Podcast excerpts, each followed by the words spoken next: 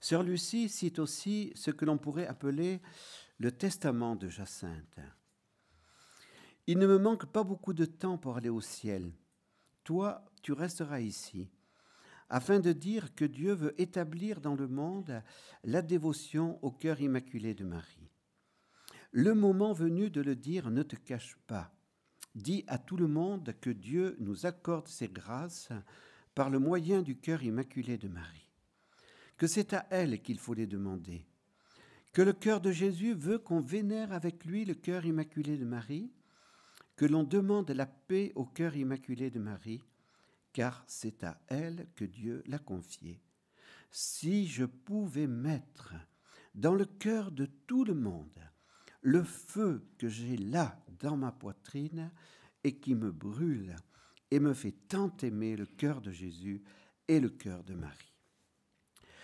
La petite Jacinthe, qui est Sainte Jacinthe aujourd'hui, a vraiment été éclairée par le Saint-Esprit pour donner les fondements de la dévotion au cœur immaculé de Marie.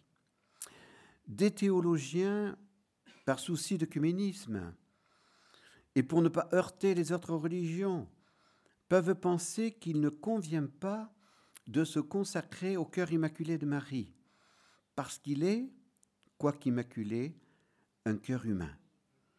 Il n'est pas le cœur divin. Peut-on en effet se consacrer à un autre être que celui de Dieu? La petite Jacinthe affirme avec conviction dans la pureté de son cœur d'enfant, que Dieu veut établir dans le monde la dévotion au cœur immaculé de Marie. Elle dit aussi que le cœur de Jésus veut qu'on vénère avec lui ce cœur immaculé et que c'est à ce cœur immaculé que Dieu a confié la mission de la paix. Comprenons en profondeur le testament de cette petite Jacinthe aujourd'hui canonisé. Comme euh, je le dis dans les autres récollections de foyers, dans nos autres foyers, je vous encourage à lire en famille les mémoires de Sœur Lucie. On en parlera tout à l'heure après la messe un petit peu pour, pour voir qu'est-ce que sont ces mémoires. cela fera du bien aux parents et cela fera du bien aux enfants.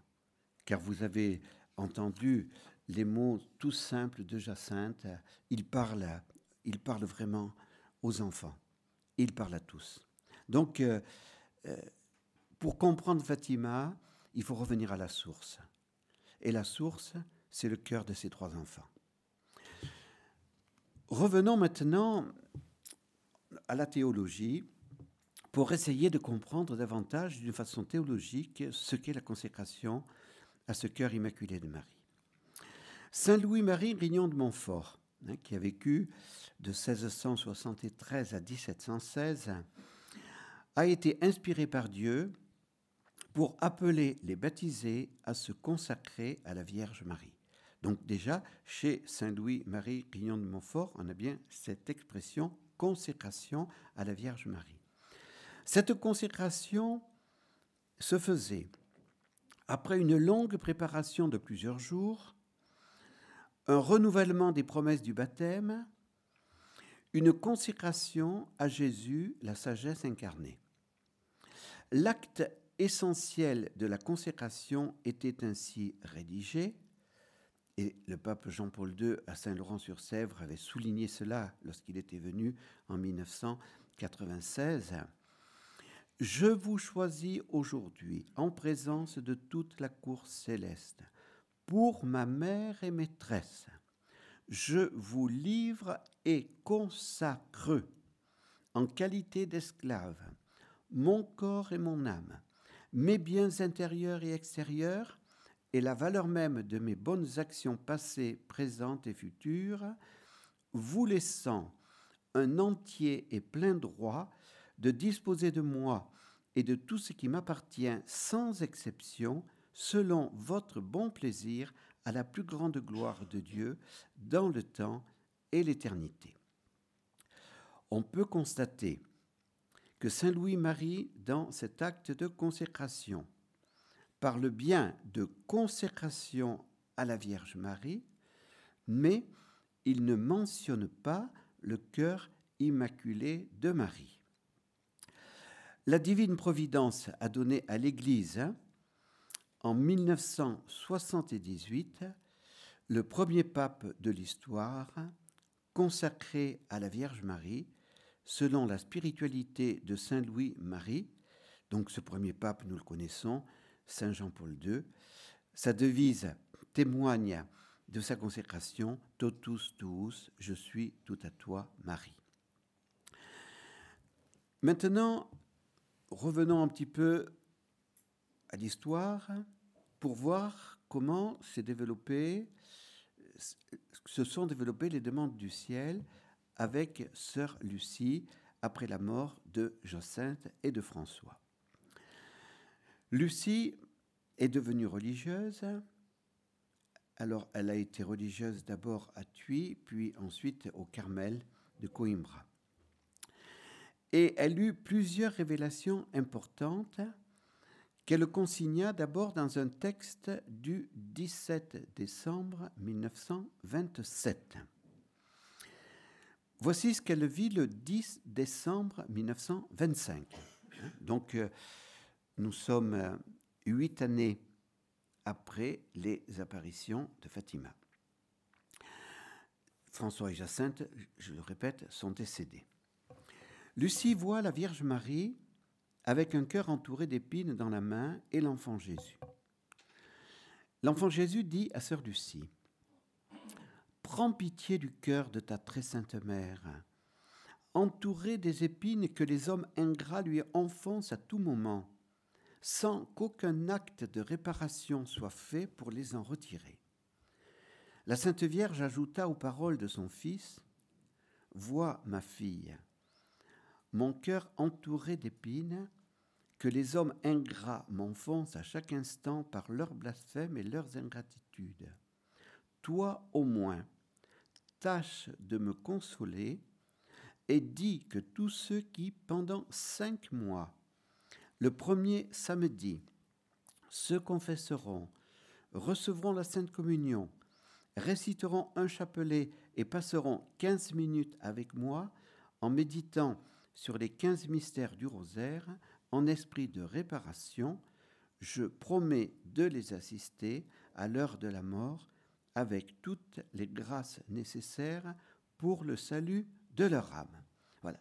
Donc, en 1917, 13 juillet 1917, la Vierge Marie avait dit qu'elle viendrait demander la communion réparatrice des premiers samedis, donc en 1917, elle ne dit pas comment se vivra cette communion réparatrice des premiers samedis, mais c'est le 10 décembre 1925 qu'elle met en application ces demandes, et elle met en application ces demandes en demandant à sœur Lucie le témoin privilégié des apparitions de Fatima.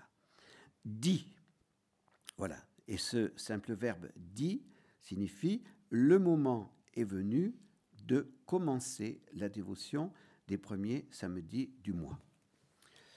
Le 15, décembre, le 15 février 1926, donc euh, quelques semaines après, Sœur Lucie voit à nouveau l'enfant Jésus qui lui demande si elle a déjà répandu la dévotion demandée. Elle répond que son confesseur a dit à sa supérieure disposée à la propager, que seule elle ne pourrait rien. Jésus répondit, C'est vrai que la supérieure seule ne peut rien, mais avec ma grâce, elle peut tout. Sœur Lucie, voulant obtenir le plus de grâce possible pour les âmes, dit alors à Jésus, Certains ne pourront pas se confesser le samedi même. Il faudrait un délai de huit jours. Jésus en accorde beaucoup plus. Oui, la confession peut être faite même au-delà, pourvu que, en me recevant, on soit en état de grâce et qu'on ait l'intention de faire réparation au cœur immaculé de Marie. Comme Abraham demandant miséricorde pour Sodome, sœur Lucie ose encore demander à Jésus Mon Jésus, et ceux qui oublieront de formuler cette intention? Jésus répond, ils pourront la formuler à la confession suivante, profitant de la première occasion qu'ils auront pour se confesser. Jésus dit aussi à sœur Lucie, qui lui rapportait l'objection de son confesseur. La dévotion des premiers samedis ne faisait pas défaut dans le monde. Et nous en avons la confirmation par la petite Anne de Guigné, puisqu'à Cannes, nous sommes dans la maison d'Anne de Guigné. Anne de Guigné avait une dévotion pour les premiers samedis du mois, donc avant les apparitions de Fatima. Donc euh, cette dévotion existait déjà, mais elle n'était pas répandue. Beaucoup d'âmes recevaient Jésus chaque premier samedi en l'honneur de Notre-Dame et des quinze mystères du rosaire.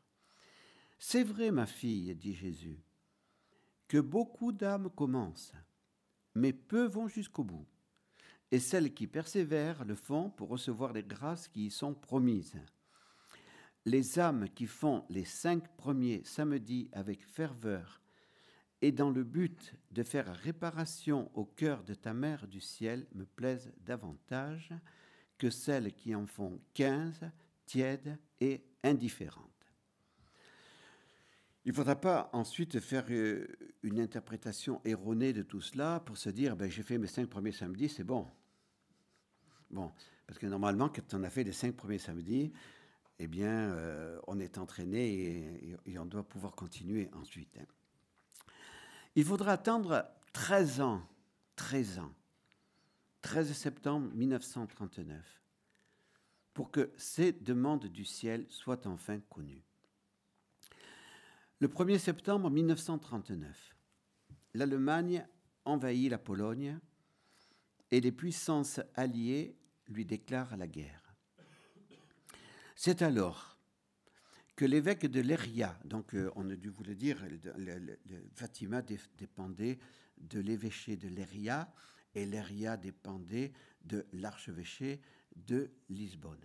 Hein, voilà, donc euh, il y a l'archevêque, l'évêque de, de Léria. Donc l'évêque de Léria, c'est lui qui, a reçu la lettre de, de sœur Lucie, et qui n'avait rien fait. Donc euh, il éprouve une forte commotion. Il passe de l'indécision à l'action. Et certainement, sa, conscience est tourmentée. Et au cours du pèlerinage du 13 septembre, il proclame et recommande la dévotion réparatrice demandée par le ciel. Et aussitôt, une campagne générale propage partout cette dévotion. Donc il a fallu attendre 13 ans pour que ces demandes de Jésus et de Marie soient connues de l'Église universelle. Autre demande que, Lucie va faire, va recevoir, donc je reviens encore un petit peu en arrière, 13 juin 1929. 13 juin 1929, au cours de l'heure sainte, entre 23h et minuit, Sœur Lucie a une vision dans laquelle lui furent montrés le mystère de la Sainte Trinité, la croix, la Vierge Marie, le cœur immaculé dans la main gauche avec une couronne d'épines et des flammes. Cela, on, le retrouve en 1917, on l'a retrouvé déjà dans l'apparition précédente. Donc la Sainte Vierge montre son cœur à, à Lucie. Elle entend ces paroles de la Sainte Vierge. Le moment est venu où Dieu demande au Saint-Père de faire en union avec tous les évêques du monde la consécration de la Russie à mon cœur immaculé, promettant de la sauver par ce moyen. Les âmes que la justice de Dieu condamne pour les péchés commis contre moi sont si nombreuses que je viens demander une réparation. Sacrifie-toi à cette intention et prie. Voilà. Donc, euh, en 1917, la Sainte Vierge avait parlé du premier samedi du mois et, de la Russie. Et ce n'est que d'abord 10 décembre 1925 pour les premiers samedis du mois, et quatre années plus tard, 13 juin 1929, pour la consécration de la Russie au cœur immaculé de Marie. Ce n'est donc qu'à ce moment-là que les demandes qui étaient proposées en 1917 vont être activées maintenant. Donc, voilà ce que le cœur de la demande. Hein. Le moment est venu où Dieu demande au Saint-Père de faire en union avec tous les évêques du monde. Pas simplement lui, mais le Saint-Père et tous les évêques du monde, la consécration de la Russie à mon cœur immaculé. Plus tard, au moyen d'une communication intime, Notre-Dame va dire à Sœur Lucie en se plaignant On n'a pas voulu écouter ma demande. Comme le roi de France, on s'en repentira et on le fera, mais ce sera trop tard. La Russie aura déjà répandu ses erreurs dans le monde, provoquant des guerres, des persécutions contre l'Église. Le Saint-Père aura beaucoup à souffrir. Le 18 mai 1936, dans une lettre, Sœur Lucie fait connaître les raisons pour lesquelles Jésus voulait que l'on consacre la Russie au cœur immaculé de sa mère. Je veux que toute mon Église reconnaisse cette consécration comme un triomphe du cœur immaculé de Marie, afin d'étendre ensuite son culte et placer à côté de la dévotion à mon divin cœur la dévotion à ce cœur immaculé. Sœur Lucie dit alors à Jésus, Mais mon Dieu, le Saint-Père ne me croira pas. Si vous-même, vous ne le mouvez pas par une inspiration spéciale.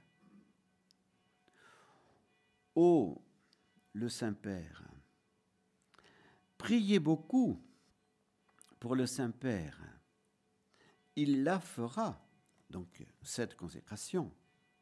Mais ce sera bien tard. Cependant, le cœur immaculé de Marie sauvera la Russie, elle lui est confiée. Alors, Notre-Dame dit, la consécration sera faite, mais ce sera trop tard. Jésus dit, elle sera faite, mais ce sera bien tard. Ces deux expressions, trop tard et bien tard, se contredisent-elles? Non, elles ne se contredisent pas. La consécration a été faite trop tard pour les millions de victimes du marxisme, c'est évident. La consécration est faite bien tard parce que la Russie marxiste a répandu ses erreurs dans le monde et nous vivons une véritable éclipse de Dieu. Il ne faut pas oublier que les erreurs de la Russie marxiste, ce ne sont pas simplement le, terrorisme euh, sanglant des persécutions. ce sont aussi les théories intellectuelles qui ont marqué les intellectuels occidentaux. N'oublions pas que euh, notre intelligentsia française, pendant des années, était, était imbibée euh, des, erreurs, marxistes. Jean-Paul Sartre et tant d'autres. Hein. et en 1986, j'ai prêché pour l'aide à l'Église en détresse au début, puisque nous, avions le bureau du Sud-Est euh, à nous occuper pour l'aide en détresse du père Werenfried, et nous étions taxés d'anticommunisme primaire en 1986. Hein, les, les, les, journaux de, tant euh, de droite que de gauche euh, étaient marqués par ce, cette idéologie marxiste. Voilà. Donc, la Russie avait bien répandu ses erreurs. Le triomphe du cœur immaculé de Marie, par le fait même, est retardé. Et nous le constatons bien. Mais ce triomphe n'est pas annihilé. Il ne peut pas être réalisé en quelques mois du fait du retard pris.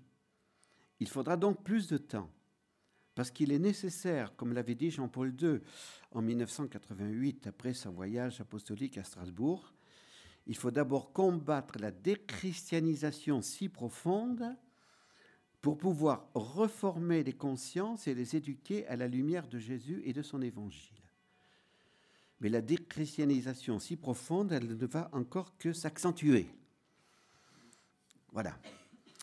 Nous avons la ferme espérance que le triomphe du cœur immaculé de Marie sera malgré tout accompli et que les forces du mal, animées par Satan, le prince de ce monde, seront vaincues. Le 2 décembre 1940, Sœur Lucie écrit au pape Pie XII. Elle lui fait un compte-rendu personnel des apparitions en insistant surtout sur le contenu des deux premières parties du secret. Elle explique pourquoi elle avait gardé le silence jusqu'en 1926. Ordre express de Notre-Dame. On ne peut pas tout comprendre. Elle manifeste sa souffrance en disant que les demandes de la Sainte Vierge pour les premiers samedis du mois n'avaient été rendues publiques que 13 ans plus tard, le 13 septembre 1939 et elle demande au Saint-Père de daigner bénir cette dévotion et de l'étendre au monde entier. Sœur Lucie dit ensuite au Saint-Père qu'en plusieurs communications intimes, notre Seigneur n'a pas cessé d'insister sur la demande concernant la consécration de la Russie au cœur immaculé de Marie. Alors, je répète la date, la demande précise a été faite le 13 juin 1929. Et là, on est 11 ans plus tard. Cette lettre est écrite le 2 décembre 1940. Et sœur Lucie rappelle au pape Pie XII que cette demande du ciel du 13 juin 1929 avait été communiquée au pape Pie XI. Elle ajoute ensuite que Jésus a promis dernièrement que si le Saint-Père daigne faire la consécration du monde au cœur immaculé de Marie, avec mention de la Russie, et qu'il ordonne qu'en union avec lui et en même temps, elle soit faite aussi par tous les évêques du monde, qu'il abrégerait les jours de tribulation par lesquels il a décidé de punir les nations de leurs crimes.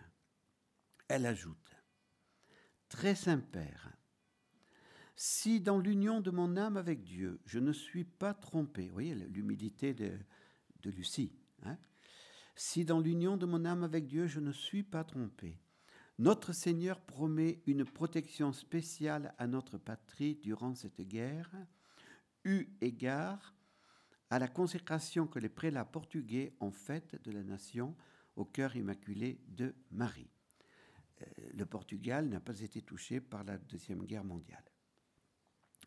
Cette protection sera la preuve des grâces qui auraient pu être concédées aux autres nations si, comme elle, elle lui avait été consacrée. Lucie conclut sa lettre par une demande personnelle. Maintenant, très Saint-Père, permettez-moi de faire une autre demande qui est seulement un désir ardent de mon pauvre cœur que la fête en l'honneur du cœur immaculé de Marie soit étendue au monde entier comme une des principales fêtes de la Sainte Église. Alors là, c'est la demande de personnel de Lucie. Ce n'est pas demandé par le ciel. Le pape Pie XII, alors comme on vous l'a peut-être déjà dit, qui a été consacré évêque le 13 juillet 1917, hein, pardon, je pense qu'il y a une erreur, c'est 13 mai 1917, oui, jour de la première apparition de Fatima. Le, pape Pie XII désirait ardemment répondre aux demandes de Notre-Dame. Et il est évident que cette lettre de Sœur Lucie ne l'a pas laissé indifférent. On est en pleine guerre mondiale. Hein. Et le pape va faire la consécration du monde au cœur immaculé de Marie avec une mention implicite de la Russie, mais pas explicite, implicite, le, 13, le 31 octobre 1942. Voici ce qu'il dit. C'est à vous, c'est à votre cœur immaculé qu'en cette heure tragique de l'histoire humaine, nous confions, donnons, consacrons non seulement l'Église, mais aussi le monde entier déchiré. Le 7 juillet 1952, Pie XII renouvelle la consécration au cœur immaculé de Marie en faisant mention explicite de la Russie. Mais il manque à la double consécration de ce grand pape marial l'acte collégial de tous les évêques du monde qui devaient faire cette même consécration en même temps que le pape. Hein. Je vous répète ce qui était demandé le 13 juin 1929. Dieu demande au Saint-Père de faire en union avec tous les évêques du monde la consécration de la Russie à mon cœur immaculé de Marie. Donc, euh, avec tous les évêques du monde. Voilà, il faut qu'il y ait tous les évêques du monde. Et donc le pape Pie XII a fait cette consécration tout seul, mais je souligne bien, parce que avec euh, ce qui va se passer plus tard, les deux consécrations, 1942, consécration avec mention implicite de la Russie, c'est-à-dire le mot Russie n'a pas été prononcé, en 1942 et le 7 juillet 52, renouvellement de la consécration avec cette fois-ci mention explicite de la Russie. Le pape Paul VI, le 21 novembre 1964, proclame la Vierge Marie mère de l'Église, donc au cours du, de la troisième session du Concile Vatican II. Nous voulons, dit-il, nous confier aux soins, nous aussi, nous voulons nous aussi confier aux soins de la Mère du Ciel toute la famille humaine avec ses problèmes et ses anxiétés, avec ses légitimes inspirations et ses ardentes espérances. Paul VI fait part de sa décision de faire porter par une mission spéciale la rose d'or au sanctuaire de Notre-Dame de Fatima. Donc c'est un insigne important qui, est donné. Euh, le pape François, hier, a porté au sanctuaire de Notre-Dame de Fatima aussi sa rose d'or. Et Paul VI conclut À ton cœur immaculé, ô Marie, nous recommandons enfin le genre humain tout entier.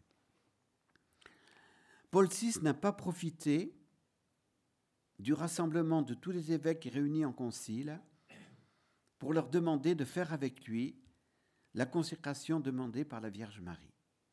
Il avait pourtant tous les évêques du monde devant lui et avec lui. Bien évidemment, Paul VI, qui était quelqu'un qui réfléchissait beaucoup, qui voyait toutes les, implications, n'a pas pu ne pas penser à cette éventualité. Mais s'il n'a pas demandé cette consécration collégiale, c'est qu'il a jugé que c'était impossible.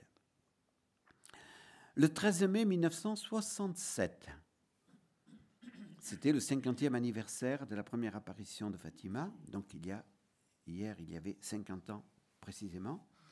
Paul VI se rend à Fatima, il est le premier pape à se rendre à Fatima. Il donne à cette occasion l'exhortation apostolique Signum Manium, qui se conclut par une exhortation à tous les fils de l'Église, les invitant à renouveler personnellement leur propre consécration au cœur immaculé de la Mère de l'Église et à mettre en pratique cet acte très noble de culte en menant une vie toujours plus conforme à la volonté divine dans un esprit de service filial et de sainte imitation de leur Reine du ciel. Paul VI dit enfin explicitement qu'il a renouvelé la consécration de Pie XII le 21 novembre 1964. Donc, ce jour-là, il n'avait pas explicité cela, mais trois ans plus tard, en allant à Fatima, il dit Mon intention était de renouveler la consécration de Pie XII. C'est facile de juger après les événements, telle ou telle réaction, telle ou telle décision. Nous ne devons pas juger injustement Paul VI. Mais au contraire, nous devons admirer son courage d'être allé en tant que premier pape à Fatima le 13 mai 1967. Vous n'avez pas vécu euh, ces, temps, sauf peut-être hein, les, plus âgés parmi nous, euh, de, ces années. Euh, ce n'était pas des années faciles hein, pour l'Église. Voici ce que un pasteur, le pasteur Richard Mollard, le 13 mai 1967 écrivait sur le voyage du pape Paul VI à Fatima. Un voyage irrecevable. Le cœur même de l'irrecevabilité de ce voyage avec le protestantisme est la contradiction de ce qui légitime avec l'évangile du salut en Jésus-Christ, seul sauveur et seul médiateur. Je peux vous dire, parce que, comme je l'ai raconté aux frères et aux sœurs, euh, c'est quelque chose qui, touche aussi à ma propre famille. Mon cousin, qui est décédé en 1992, l'abbé André Richard, euh, s'est beaucoup engagé pour Fatima en France et Marcel Clément qui l'avait, puisque c'est lui qui, est le cofondateur de l'Homme Nouveau et qui avait mis Marcel Clément à la tête de, l'homme nouveau. Donc, euh, en, 1991, euh, à Fatima, pour le dixième anniversaire de l'attentat euh, de, Jean-Paul II, elle m'avait dit Votre cousin a été le grand apôtre de Fatima en France. Et je peux vous dire qu'il a beaucoup souffert parce que il était interdit hein, de prédication dans beaucoup d'églises. Voilà, et en commencer par celle de mon oncle prêtre, qui était prêtre du diocèse de, de, Viviers, et qui n'a jamais fait prêcher son, son l'abbé Richard dans, son église, parce que justement, il était un prophète de malheur. Parce que euh, s'engager pour Fatima à cette époque, c'était être un prophète de malheur. Hein. c'était ça le, la difficulté de, et, et, donc Paul VI a été très courageux d'aller à Fatima. Il ne faut, pas jeter la pierre à Paul VI, mais il ne, il ne pouvait pas en faire plus. Et voici qu'arrive euh, un pape inattendu, comme celui que nous avons aujourd'hui, euh, le pape Karol Wojtyła, premier pape polonais de l'histoire, qui va prendre le nom de Jean-Paul II et qui va être le pape de la consécration. Ce pape était très marial. Et pourtant, avant le 13 mai 81, il n'avait pas encore pris connaissance de la troisième partie du secret de Fatima. Il faut dire que lorsque un cardinal devient pape, euh, euh, il n'a pas quelques petits livres ou quelques petits documents à lire. Hein. Donc il faut qu'il s'intéresse euh, à l'Église universelle, à beaucoup de choses importantes. Donc il n'avait pas, voilà, c'est étonnant, mais c'est ainsi. Donc arrive cet attentat le 13 mai. Je faisais mes études à Rome à ce moment-là. Et je peux vous dire que immédiatement, euh, nous, étions en cours au moment de l'attentat.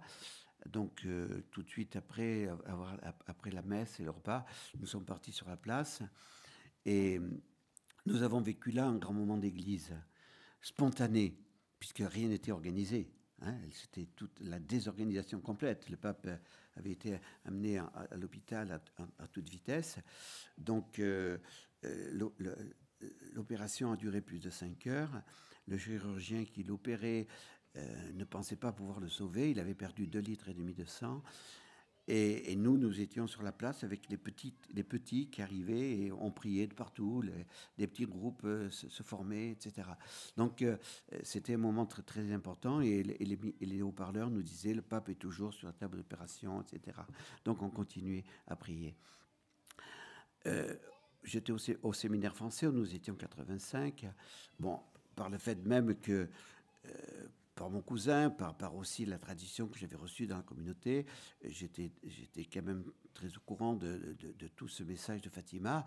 Et donc immédiatement, euh, euh, j'ai invité euh, le lendemain des personnes du séminaire à venir prier en disant, voilà, l'attentat est arrivé un 13 mai, nous devons...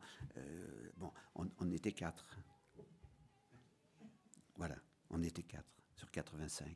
Bon, mais enfin, on était quatre. Bon, donc euh, euh, voilà, c'est, pour moi c'était clair. cet attentat n'est pas arrivé par hasard un 13 mai. Voilà.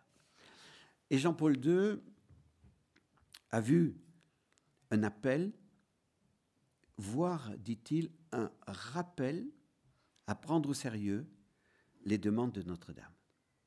Et surtout, Jean-Paul II a bien vu que c'est un miracle qu'il ne soit pas mort. Hein? Nous savons que Jean-Paul II est allé trouver Aliaka dans sa prison, hein, donc le Turc euh, qui, a été l'auteur de l'attentat. Euh, Aliaka ne lui a jamais demandé pardon. Hein. on a fait tout un tas de romans là-dessus, mais lui est allé porter son pardon à Aliaka. Et Aliaka, et ça, ça on, a, le témoignage euh, par Monseigneur Dziewicz.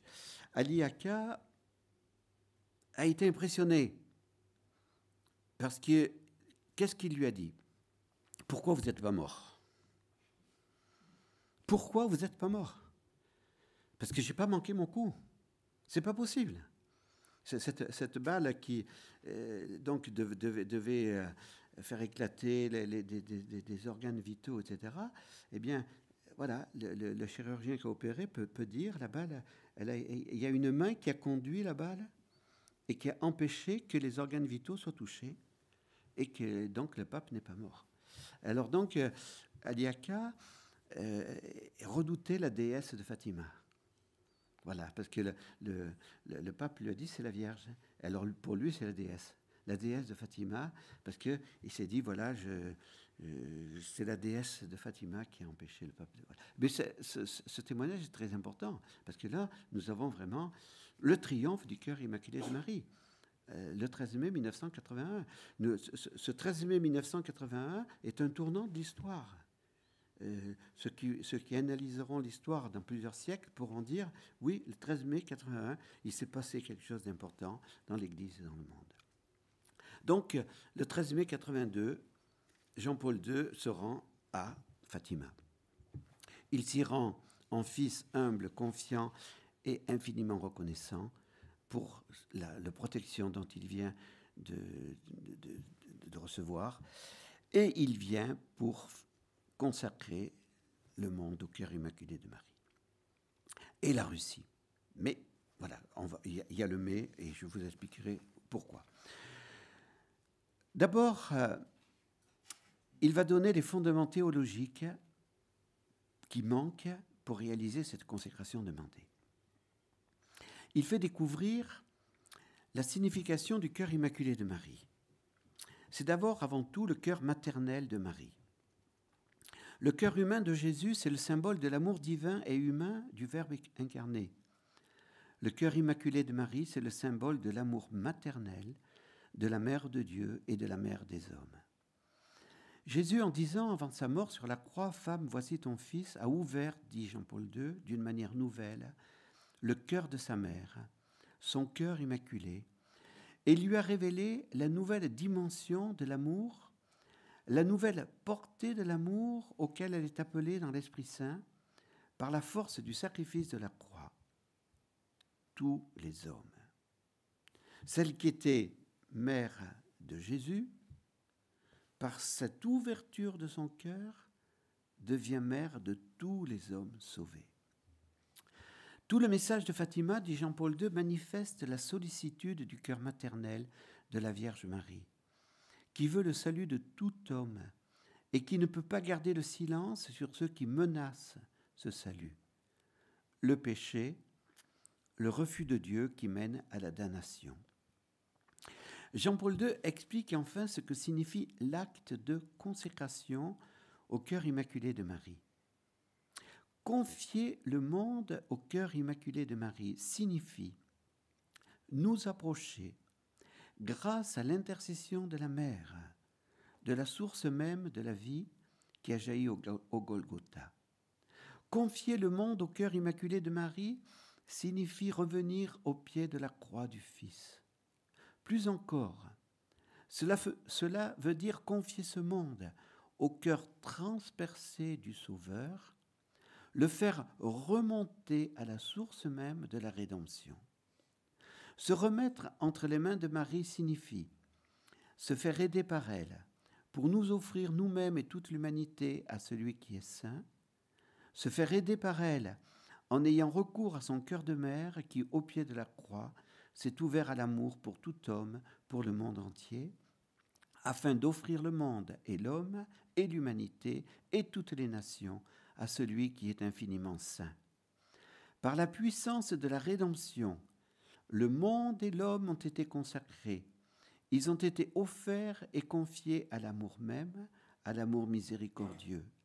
La Mère du Christ nous appelle et nous invite à nous unir à l'Église du Dieu vivant dans cette consécration du monde, dans cet acte d'offrande par lequel le monde, l'humanité, les nations, tous et chacun des hommes sont présentés au Père éternel avec la puissance de la rédemption du Christ. Ils sont offerts dans le cœur du Rédempteur transpercé sur la croix.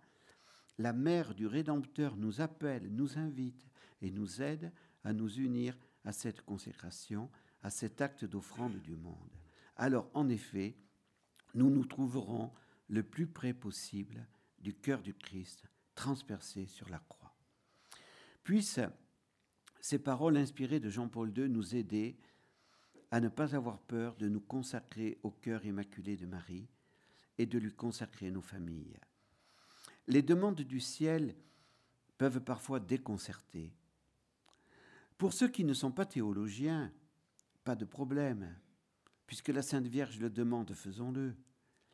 Mais pour les évêques et les théologiens, et surtout ceux qui sont engagés dans le dialogue œcuménique avec nos frères protestants, l'acte demandé à Fatima n'allait pas de soi. Merci à Jean-Paul II d'avoir montré que cet acte était en totale cohérence avec l'Évangile et qu'il était le plan de Dieu. Consacrer au cœur immaculé de Marie ne signifie pas prendre la Sainte Vierge pour une déesse, mais c'est bien comprendre la mission maternelle de la Vierge Marie. Donc ça veut dire, nous confions le monde à la mère qui va le confier au Christ et le Christ le confie au Père. Voilà. Donc la source de la consécration, c'est bien Dieu le Père. C'est bien à lui qui confiait tout cela, mais par le cœur immaculé de Marie et par le cœur de Jésus. Sœur Lucie fait savoir à Jean-Paul II, la consécration ne suffit pas. Il faut que tous les évêques du monde fassent avec vous cette même consécration.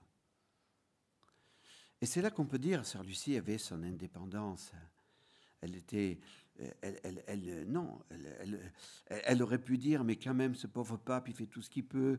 Il a, il, a souffert l'attentat. il est venu à Fatima. Quand même, le bon Dieu aurait bien, bien miséricorde. Non, elle dit, ça suffit pas. Alors, il faut que Jean-Paul II trouve une solution. Le 8 décembre 1983, il écrit une lettre à tous les évêques du monde dans laquelle il leur demande de renouveler l'acte de consécration du 13 mai 82 en même temps que lui, de la manière que chacun jugera la plus adaptée, le samedi 24 mars 84, jour où l'on célèbre l'Annonciation en ce temps de carême, ou le dimanche 25 mars 84. Nous nous souvenons bien, enfin nous nous souvenons bien, je pense euh, peut-être pas tous parmi vous, de cet acte de consécration qui a été fait ici dans notre diocèse de Viviers. Monseigneur Hermile euh, donc a demandé à, un chanoine d'organiser cela à la basilique Notre-Dame de Bon Secours. Et notre évêque, qui n'était pas, particulièrement touché par le message de Fatima, euh, a voulu répondre à la demande de Jean-Paul II. Et il était conscient qu'il faisait un acte important. Il avait pris la chape du Concile Vatican II pour dire je fais un acte collégial en communion avec le pape Jean-Paul II qui nous l'a demandé. Et ainsi, tous les évêques du monde, sauf peut-être l'un ou l'autre, euh, euh, mais ça a été très très très très très peu, euh, ont fait cet acte tel que le pape Jean-Paul II leur avait demandé, avec l'intention de renouveler les deux consécrations depuis tous. Après la réalisation de cette consécration collégiale, Sœur Lucie fit savoir que la consécration demandée par le ciel était enfin réalisée. Sœur Lucie dit, le 11 octobre 1993, aux cardinaux Vidal des Philippines et Padiara de l'Inde, la consécration de 1984 a évité une guerre atomique qui aurait eu lieu en 1985. Mais maintenant que ce danger n'existe plus, Dieu a permis que le démon sorte de son sommeil et il travaille contre Dieu et contre toutes ses œuvres. Maintenant, le matérialisme prend la suite. Citons encore cette réflexion de Sœur Lucie à ces mêmes cardinaux. La semaine de Fatima n'est pas encore finie.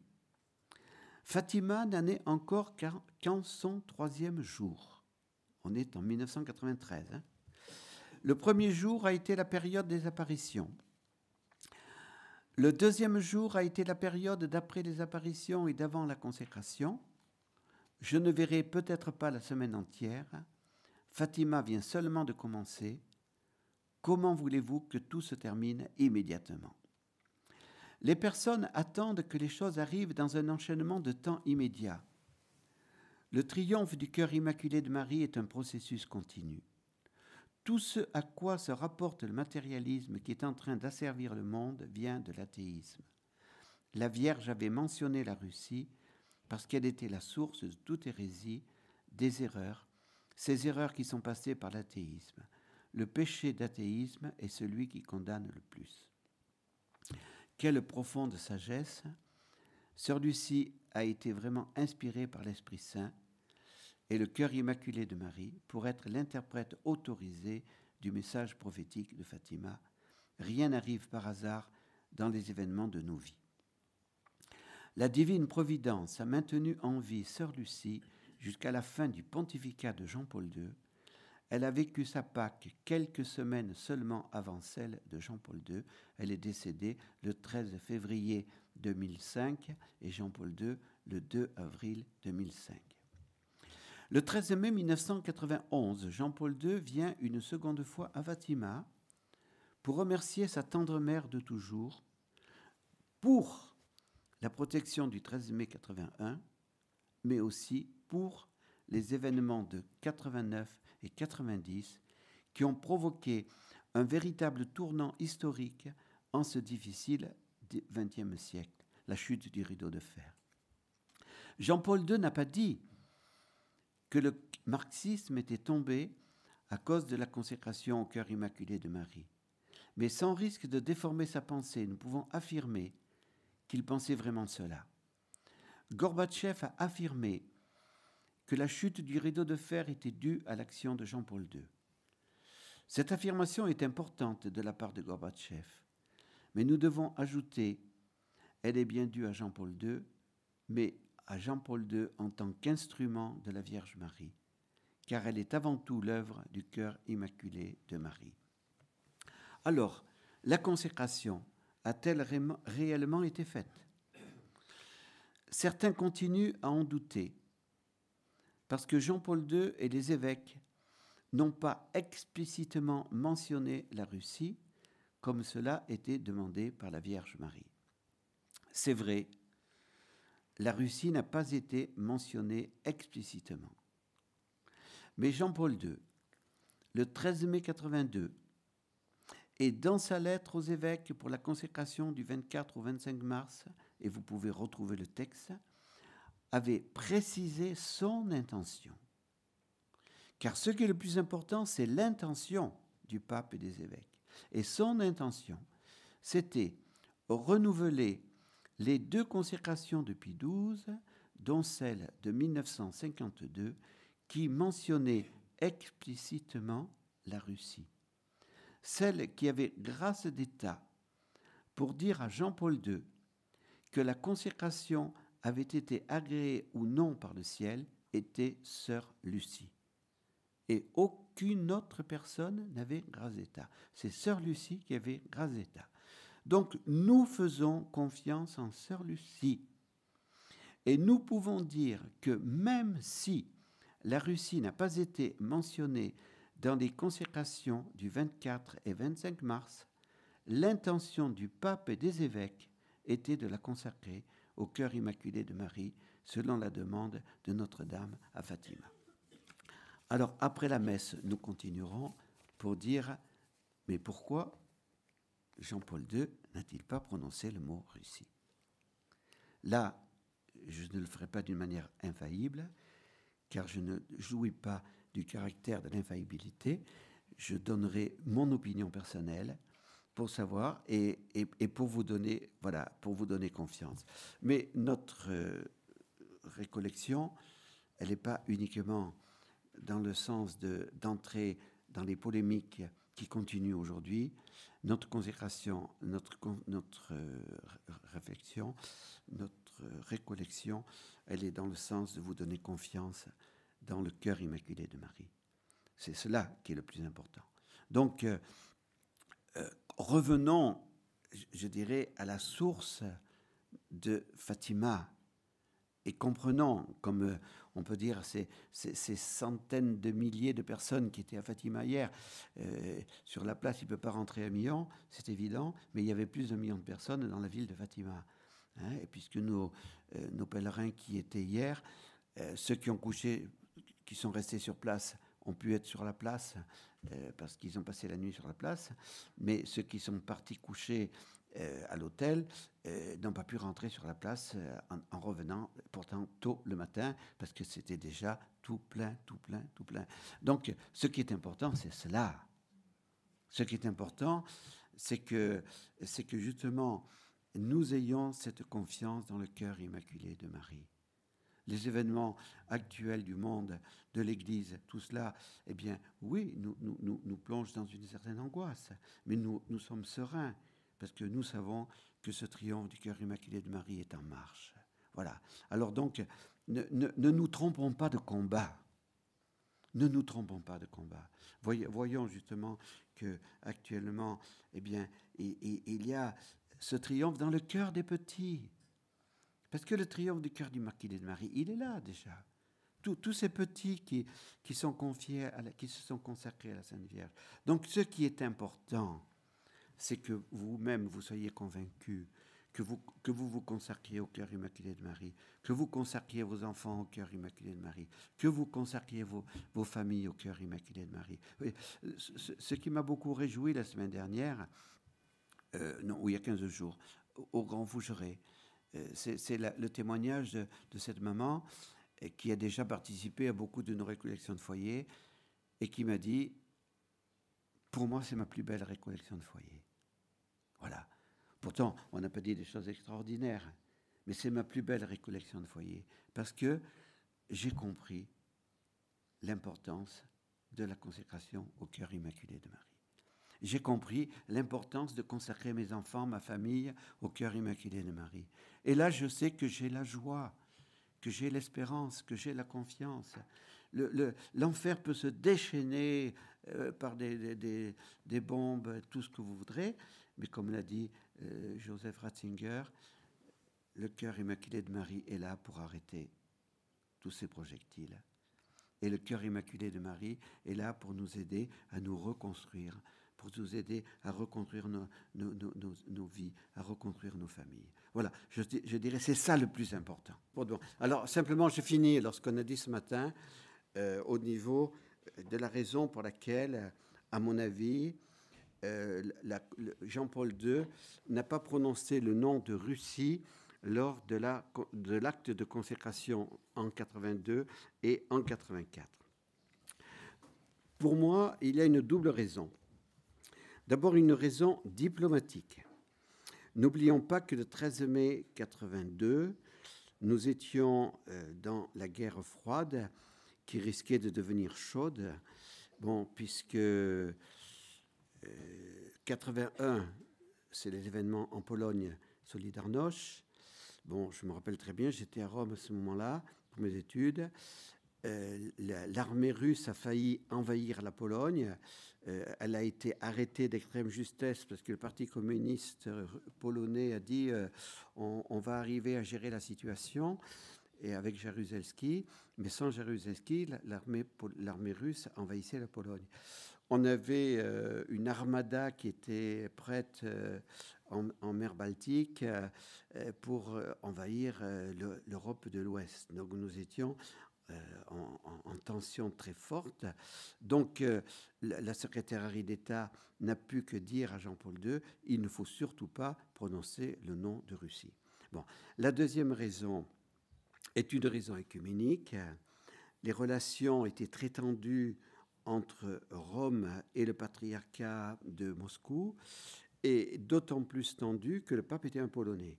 Bon, parce que la, situation, Pologne et Russie, voilà, il y, avait un différent euh, du passé, tout cela.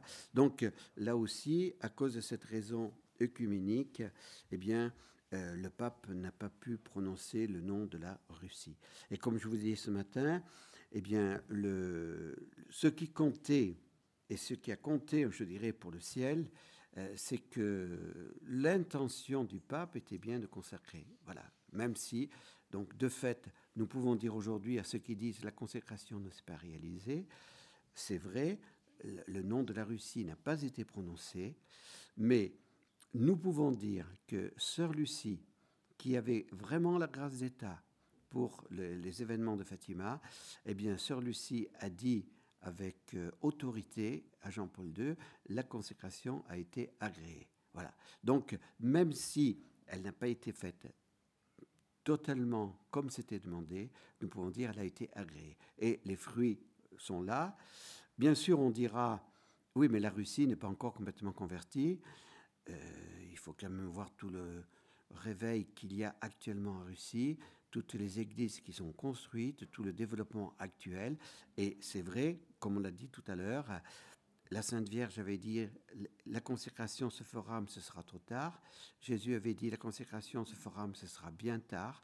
Donc, à cause de ce retard qui a été pris du fait de l'expansion de l'idéologie marxiste dans le monde, eh bien, euh, le, triomphe du cœur immaculé de Marie prend plus de temps, mais il se fait petit à petit. Voilà. Donc, euh, ce qui est important à retenir, comme on l'a dit tout à l'heure, c'est pas simplement euh, cette question de, de, polémique au sujet de la matérialisation du texte de la consécration. Ce qui est important, c'est de maintenant voir, on peut dire, les fruits, voir ce que euh, ce que la Vierge Marie nous demande. Donc, cette consécration au cœur immaculé de Marie, eh bien, elle n'est pas simplement pour les autres, hein. elle est pour chacun de nous. Le cœur immaculé de Marie doit être notre arche d'alliance, c'est notre arche d'alliance. Et Fatima, c'est cela, c'est un appel à nous réfugier en ce cœur, à y conduire nos enfants, à consacrer nos familles à la Vierge Marie à prier le chapelet en famille et nous verrons les fruits sur nos enfants et sur nous-mêmes. Louis et Zélie Martin, qui ont été canonisés ensemble, eh bien, sont devenus une famille sainte parce que chaque jour, elles participaient, cette famille, à la messe et priaient le, chapelet en famille. Donc aujourd'hui, c'est pas facile pour chacun d'entre vous, c'est difficile d'avoir la, la, messe tous les jours, c'est évident. À l'impossible, nul n'est tenu. Mais, voyez, c'est ça le, grand appel de Fatima. Hein, puisque les apparitions, comme, hier frère Joseph vous l'a dit hier soir, les apparitions de 1917 avaient été précédées l'année d'avant par l'apparition de l'ange qui a éduqué les enfants à l'adoration du Saint-Sacrement. Hein. Benoît XVI est allé au-delà de, de, la demande de Fatima et donc le 12 mai 2010 au soir, à Fatima, il a consacré tous les prêtres du monde au cœur immaculé de Marie. Il a bien compris cette importance de la consécration. Donc, euh, euh, n'ayez pas peur. Une, une, épouse, maman, m'a demandé il y a 15 jours, mais est-ce que je peux consacrer mes enfants sans leur en parler? J'ai dit bien sûr, puisque le pape l'a fait pour les prêtres. Donc vous pouvez bien le faire pour vos enfants. Bon, mais euh, vous pouvez bien, bien sûr, consacrer vos enfants, mais aussi ce qui est bien, c'est de pouvoir se mettre devant une statue de la Sainte Vierge et puis de se dire, ben voilà, toute notre famille, on se confie au cœur immaculé de Marie.